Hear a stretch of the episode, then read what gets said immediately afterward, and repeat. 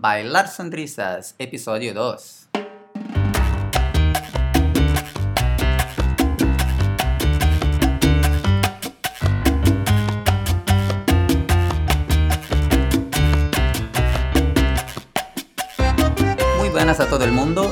Bienvenidos a Bailar Sonrisas, el podcast en el que debatimos sobre temas que pasan por la cabeza de gente como nosotros que le encanta salir a bailar y juntos compartir uno de los momentos más agradables que tenemos durante la semana.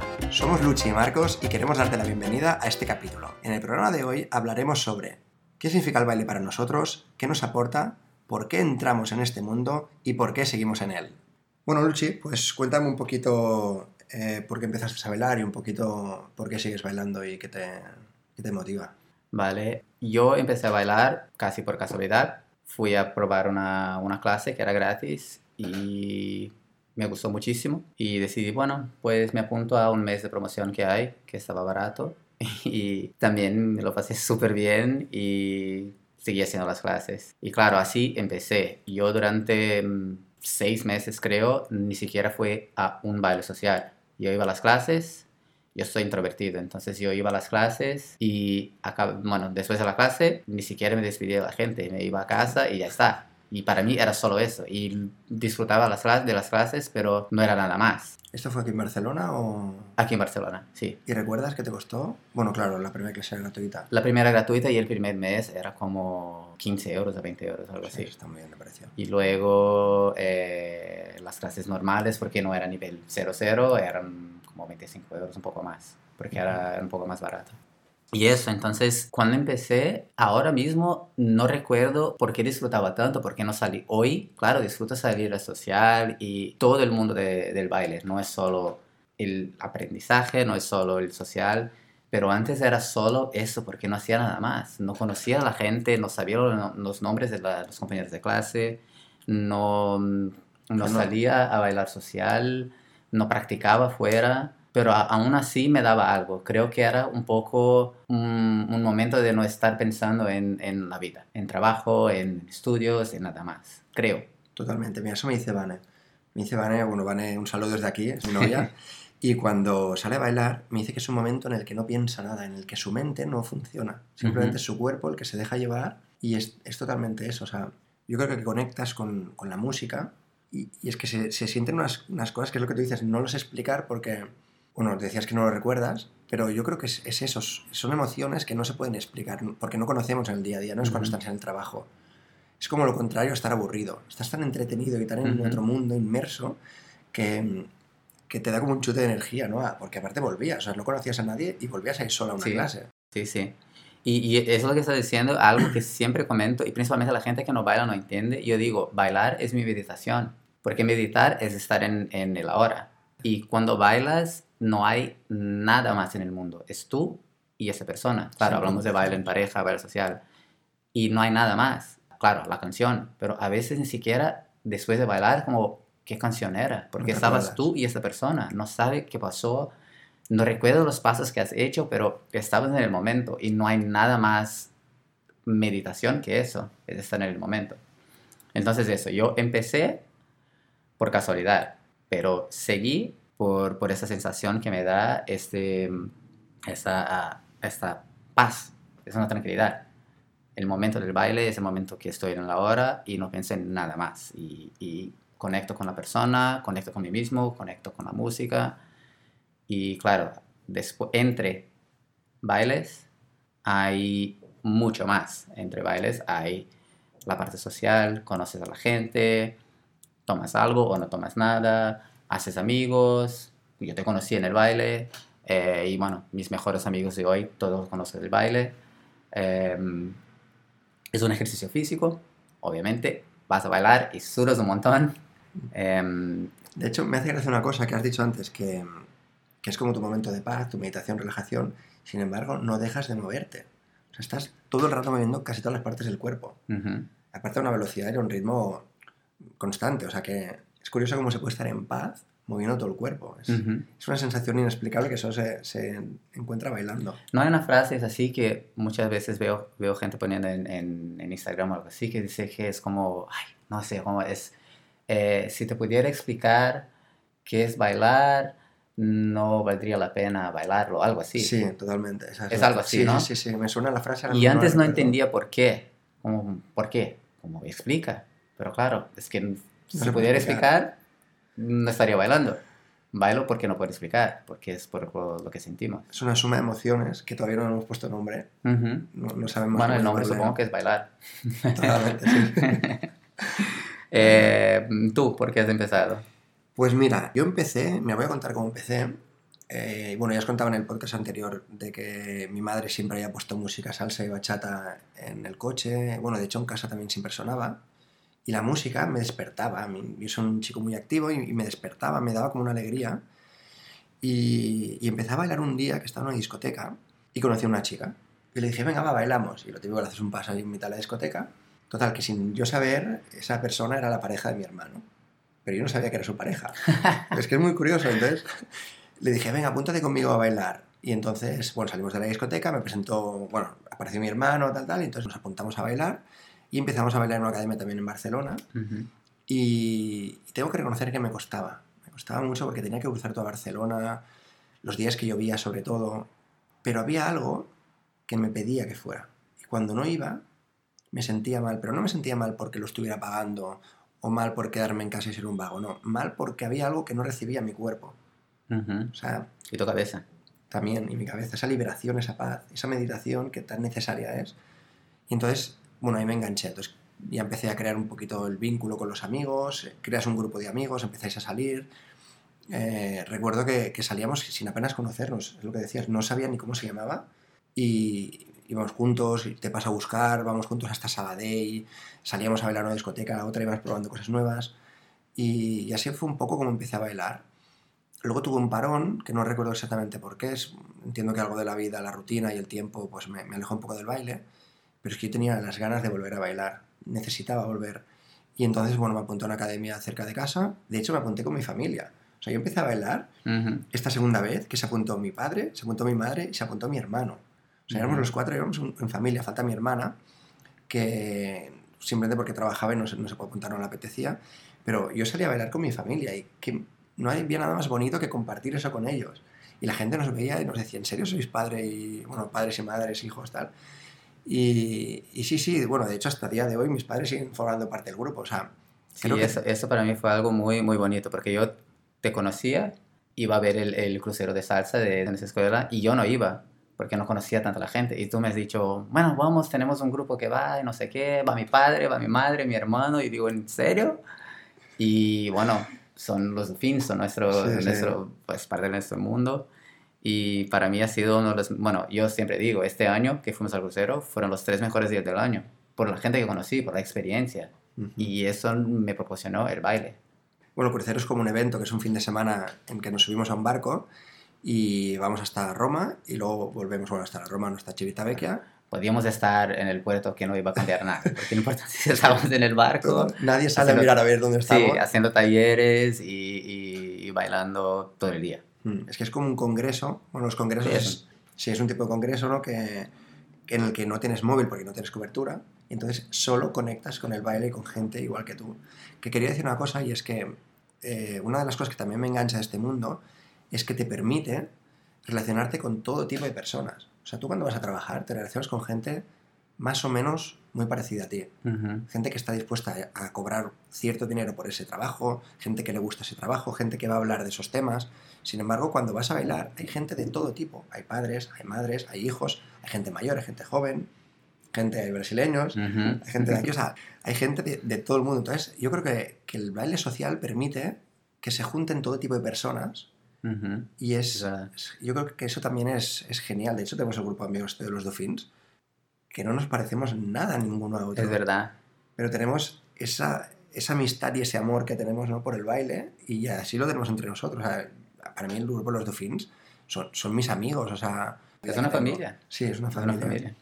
Totalmente. Y eso es, es una cosa muy sana también de- del baile, que permite bueno, que haya todo tipo de... acepta a cualquier persona.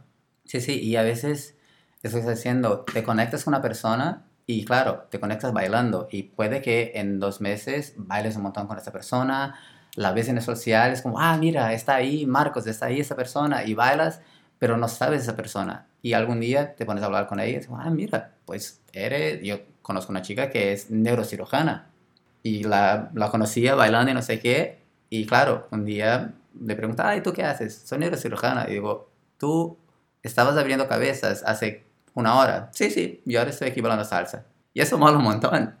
Porque puede ser todo. Puede ser un abogado. Tenemos amigos que son abogados, que son médicos, que son desempleados, que hacen de todo. Eh, de 70 años, de 15 años. Eh, en congresos ya he visto gente de 8 años bailando súper bien, disfrutando como cualquier otro. Entonces hay de todo. Hay eh, gente con problemas físicos, gente con problemas mentales, todo. Y nos apoyamos. Sí. Cuando ves a alguien que está aprendiendo, por ejemplo, porque aparte se, se ve rápidamente un poco el, el nivel, entonces yo, por ejemplo, suelo sacar a chicas que están empezando porque me gusta mucho el reforzar ese, ese inicio, porque realmente quiero que, que, tengan la misma sensación que tengo yo. Entonces me encanta cuando veo gente nueva en las pistas de baile que, que no había visto nunca eh, y ver cómo poco a poco van evolucionando y en pocos meses bailan casi como nosotros. Entonces, bueno, nosotros los Dufins siempre invitamos a gente nueva que venga y que forme parte del grupo porque, es, porque somos así, de buenas personas todos y que nos gusta eh, sumar. Y, esto también es muy importante, ¿no? El hecho de, que haya cualquier tipo de persona en la pista de baile y sea una más del grupo en general, ¿no? Interesante que has dicho que luego ves que la persona va evolucionando, que igual después de un tiempo está bailando igual que nosotros. Creo que más importante que eso es que vemos cómo la gente está disfrutando. Porque claro, mucha gente cuando empieza, yo por ejemplo, y creo que tú no tanto porque has bailado desde siempre, pero es un poco yo cuando empecé no disfrutaba tanto del social y como, vale, voy a bailar, ahora es el mejor momento de la semana. Quiero ir a bailar, tengo todo ese, ese ánimo como, vale, mañana voy a bailar, hoy voy a bailar y voy a ver a esa gente, o no sé quién estará ahí, o voy a viajar y tengo que procurar dónde se va la salsa en Amsterdam, o donde vaya. Entonces es ver la gente disfrutando y que en algún momento estén locos como nosotros, es decir, quiero bailar, no he bailado en tres días, ¿qué tengo que hacer? Y también lo que has dicho de, ayudar a la gente que está empezando o que está empezando en un estilo nuevo, por ejemplo, porque igual yo bailo salsa y bachata y estoy empezando con kizomba, es otro mundo. Eh, entonces tienes siempre un, siempre tienes un reto, siempre. Da igual dónde estés. Puede ser el reto de superar tus miedos, de bailar con más gente, puede ser el reto de aprender un estilo nuevo, o si ya bailas, ya disfrutas de bachata, pues de ahora yo quiero mejorar. Quiero mejorar mi estilo. Quiero la música, por ejemplo. Quiero seguir mejor la música, quiero llevar mejor la chica, quiero seguir mejor el chico. Siempre hay un reto. Puede ser profesional, tienes retos aún. Tienes eh, eh, competiciones, tienes viajes, congresos, quieres enseñar más. Siempre hay algo. Siempre hay un aprendizaje y nunca, nunca, nunca termina. Incluso personales. Personales, claro. Del miedo.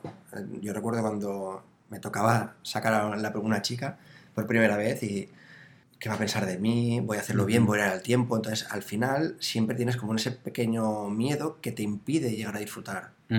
Entonces, es, importante también entender que tienes un miedo y que hay que superarlo para llegar a, donde quieres llegar. Sí. Entonces, te, te, permite escucharte, conocerte y superar tu propio, sobre tus propios miedos, límites. Y hay, como estamos diciendo, hay de todo. Hay gente que no tiene ningún miedo, ningún miedo. Que yo hace dos semanas estaba un amigo mío de Brasil visitando y yo fui a bailar y le digo, mira, yo voy a bailar. Es un sitio de baile social donde toda la gente baila. Poco o mucho, pero son todos alumnos y todos quieren bailar. Y él, vale, pues voy yo. ¿Y tú bailas? Él, no, nunca he bailado. Y fue él y su chica sacaron gente a bailar sin nunca haber bailado una salsa o bachata en la vida. Y yo, claro, yo tardé seis meses en sacar a una persona a bailar, pero ellos no tienen este miedo. Lo estaban disfrutando de otra manera, pero estaban ahí disfrutando y para mí eso es increíble. Es admirable. Hostia, sí, sí. Explícame cómo lo haces, ¿no? Porque llevo años bailando y sigo teniendo el miedo de lo que van a pensar cuando baile, incluso los que miran. Porque a veces sacas una chica que conoces, pero ves que en el público hay alguien profesor y ya yo al menos me cohibo mucho cuando pienso que me está mirando y puede estar pensando en cómo puedo estar, si bailo mejor o bailo peor. Sí, pero también hay la parte buena de, por ejemplo, tener un buen baile, por ejemplo, con una, una chica, un chico, con, con alguien que, que, admiras y te dicen, wow, qué, qué buen baile, o no te dicen nada, te dan una sonrisa que sabes que has disfrutado de bailar contigo. Y como tú, ahí tú creces, como persona, como bailarín, como ya ganas la noche, como, vale, pues, y ahora sí voy a casa. Reto conseguido. Sí, como siempre hay un reto, puede, dependiendo del nivel que estás, puedes querer, mira, ahora sé que bailo más o menos bien, pues quiero probar a hacer una coreografía, una, una formación de una temporada y bailar en el escenario, a ver cómo es, porque es otro, otro tipo Otra de aprendizaje, otra experiencia. Ujú. Viajar, ir más a congresos, que es otro tipo de aprendizaje también, no es igual que hacer clases. Hay gente que no hace clases y que sale a bailar siempre. Roba Y un aprende paso un montón. desde el público, roba un paso, va, lo pongo en práctica, mira, me sale, otro va, y así pues Ujú. aprendiendo. Había un chico aquí en Barcelona que no era de aquí, no sé de dónde era, que aprendió a bailar con YouTube. Buscaba clases, Interesante clases esto. online y nunca había he- hecho clases presenciales. Pues Y estaba en todos los eventos. Es cuestión de las ganas que le pongas, yo creo. Si realmente tienes ganas, puedes aprender desde casa, puedes aprender mm, vi- viendo vídeos en YouTube, puedes ir a congresos, puedes ir solo al social, como tu amigo. Tu amigo seguro que te vio un poquito el básico y ya pues dijo, "Ah, a ver cómo se hace esto, Sí, y practicando. sí, sí. Y La constancia, disfrutó La constancia es básica. Sí. Quería decirte también que, que me ha gustado un tema que has dicho, que cuando viajas, por ejemplo, ya buscas que haya sitios donde puedas bailar y es que es súper importante también eh, pensar que puedes bailar sin hablar con la persona. Le vas a Sí. transmitir, le vas a comunicar muchas cosas a través de las manos, del tacto, de cómo la coges. Y eso es también precioso porque la otra persona lo entiende y no tienes que saber su idioma. Simplemente Diría más que eso. Sabéis el mismo idioma. El baile. El baile es un lenguaje, es un idioma.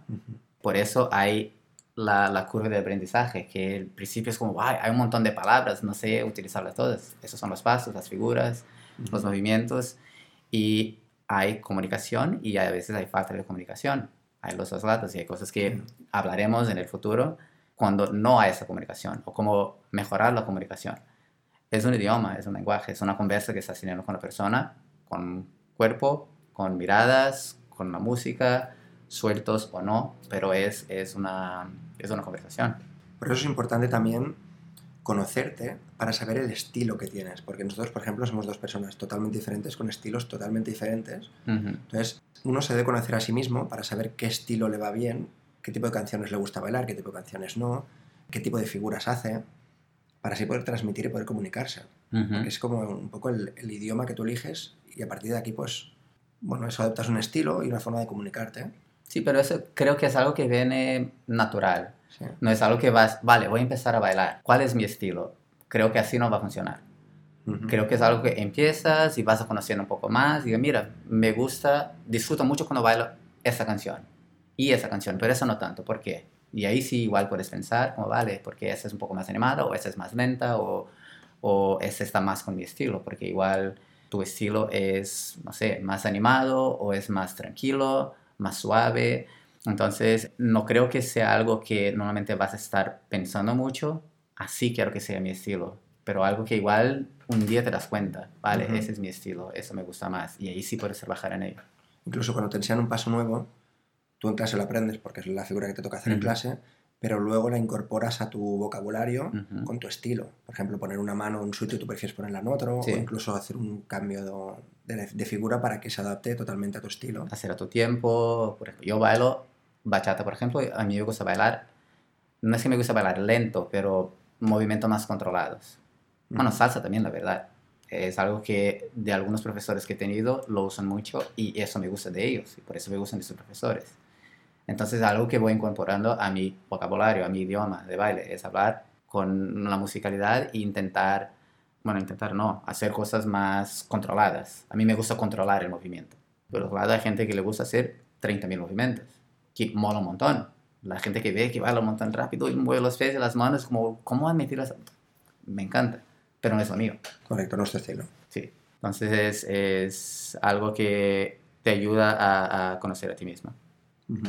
Muy bien, pues yo por mi parte, no sé si tienes alguna pregunta, te lo, todo lo que quería decir lo he contado, o sea que Bueno, puedo hablar por ocho horas más, pero, totalmente podríamos estar aquí. pero cortamos Esto es lo que pasa y luego cuando, seguiremos. cuando dos personas del baile se encuentran y se ponen a hablar sobre el baile, es que puedes Sí. empezar a hablar.